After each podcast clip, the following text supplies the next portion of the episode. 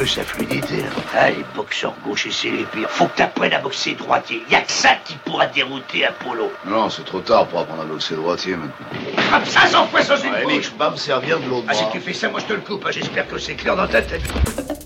Et on a même du Rocky 2 dans la tête au carré aujourd'hui pour parler, s'il vous plaît, latéralisation du cerveau à la une de la science, Axel Villard. Oui, boxer droitier, boxer gaucher, crier ou pleurer, où s'activent les neurones en fonction des situations. Depuis 20 ans, les IRM fonctionnels ont permis d'enregistrer le cerveau sous toutes les coutures.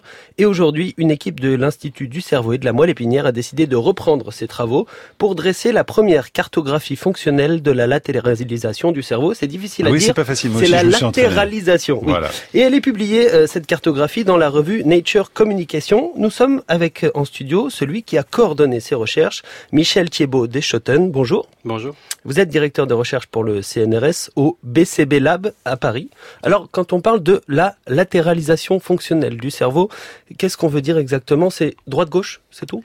Oui, je vous rassure, toutes les fonctions sont traitées dans l'hémisphère droit et dans l'hémisphère Oui. gauche. C'est plutôt une dominance des fonctions d'un côté ou de l'autre. C'est comme la matière et l'antimatière finalement, non? Il y a un petit excédent de, de chaque euh, Quelque part, il y a un déséquilibre qui se passe, sauf que certaines fonctions sont plus à gauche et d'autres fonctions vont être plus à droite. Comment est-ce qu'on s'est rendu compte que le cerveau avait des activités particulières plutôt à gauche ou plutôt à droite?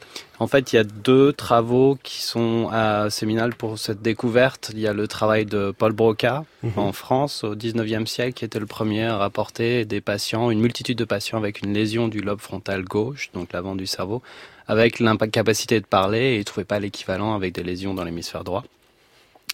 Et puis par la suite, il y a Roger Sperry qui en 1981 a eu le prix Nobel pour la découverte de la latéralisation des fonctions et il étudiait des patients qui avaient leur cerveau qui était déconnecté, leur hémisphère droit Mmh. et l'hémisphère gauche ne pouvait plus communiquer. Et ça donne quoi quand c'est le cas? Et ben en fait, il pouvait leur donner des objets à reconnaître avec la main droite ou avec la main gauche et quand on essaie de reconnaître un objet avec la main gauche, ça va sur l'hémisphère droit mais l'hémisphère gauche ne peut pas dire quel objet c'est. Donc ils savent ce que c'est mais ils ne peuvent pas dire ce que c'est. Alors comment est-ce que vous avez entrepris de, de construire cette cartographie complète et pourquoi surtout? À l'origine, on voulait répondre à la question si les, les fonctions qui sont latéralisées communiquent plus ou moins avec l'autre hémisphère. Parce qu'il y a deux hypothèses opposées sur le fonctionnement du cerveau et la latéralisation des fonctions. Euh, mais pour y répondre, il fallait savoir quelles étaient les régions qui étaient latéralisées et on s'est rendu compte qu'on n'avait pas de carte et qu'on ne savait pas quelles étaient Mmh. de façon globale dans le cerveau les fonctions qui étaient latéralisées. Et donc le, le- le résultat final, c'est c'est vraiment une carte, c'est un cerveau avec des zones placées dessus, c'est comme ça qu'il faut En l'imaginer réalité, c'est quatre cartes. Ouais. parce qu'il y a quatre patterns généraux de euh, latéralisation des fonctions. Donc on les a mis dans un espace multidimensionnel. Mhm. Ça vous dit quelque chose Quatre dimensions alors, c'est ça C'est un espace en 150 151 dimensions. Ah oui. Mais on a mesuré quelle dimension était euh, grande et, et significative par rapport aux autres dimensions. Et pour ça, on essaie de mettre des triangles dans cet espace multidimensionnel. Et on en a trouvé quatre qui étaient euh, euh, vraiment euh, significatifs. Et c'était la communication symbolique qui inclut le langage, la perception-action, l'interaction avec l'espace autour de nous, les émotions Mhm. et de façon surprenante la prise de décision qui était plus dans le lobe frontal droit que dans le lobe frontal gauche. Alors comment elles se répartissent ces quatre grandes fonctions euh, dans le cerveau? Est-ce qu'elles sont toutes au même endroit? Non, justement, elles sont très différentes et c'est pour ça qu'on a réussi à créer cet espace. Donc le langage est bien latéralisé dans l'hémisphère gauche, mais il y en a un petit peu dans l'hémisphère droit. Euh, perception-action, c'est plutôt euh, fronto-pariétal droit. Émotion, c'est aussi fronto-pariétal et avec un petit peu de temporal droit. Et la décision, comme je vous l'ai dit, c'est dans le frontal droit, euh, plus que dans le frontal gauche. Donc vous obtenez une carte pour euh, tous les êtres humains. Ça veut dire que c'est une moyenne. Est-ce C'est qu'il y a- une moyenne. Il y y a beaucoup de, de variations d'un individu à l'autre, d'un gaucher à un droitier. ou- Alors dans le passé, on a travaillé là-dessus sur la perception-action et on a pu voir que euh, ces cartes de latéralisation représentent à peu près 70% de la population et on peut observer des patterns inversés. Pour le langage, l'équipe de Nathalie Tsuryo-Mazoyer à Bordeaux a étudié 400 participants, 200 gauchers et 200 droitiers.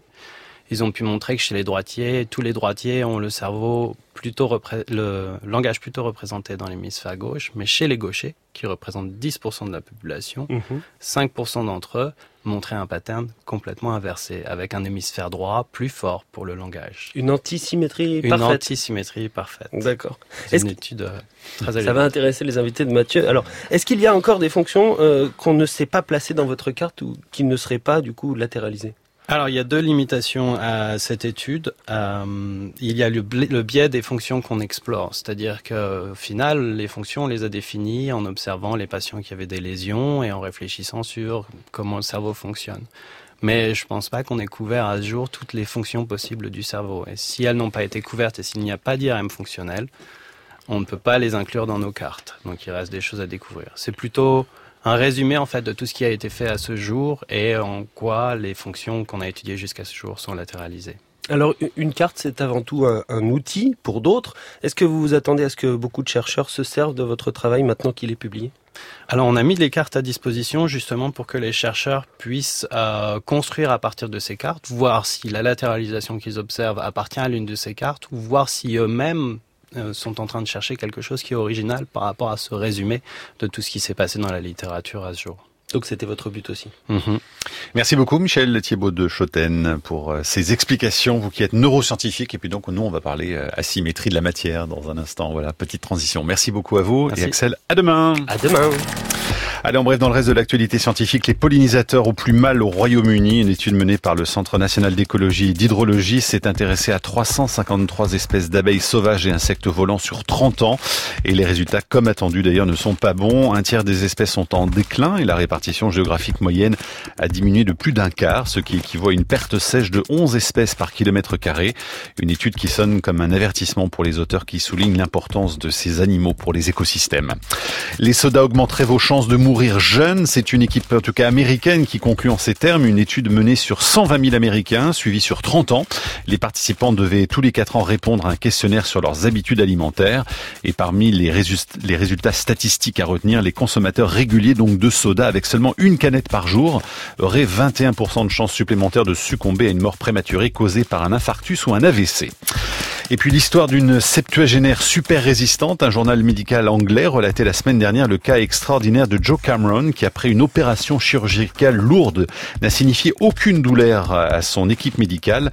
Intrigués, les médecins ont alors regardé son passé médical et n'ont trouvé aucune trace de gêne ou de plainte après de nombreuses opérations subies dans sa vie.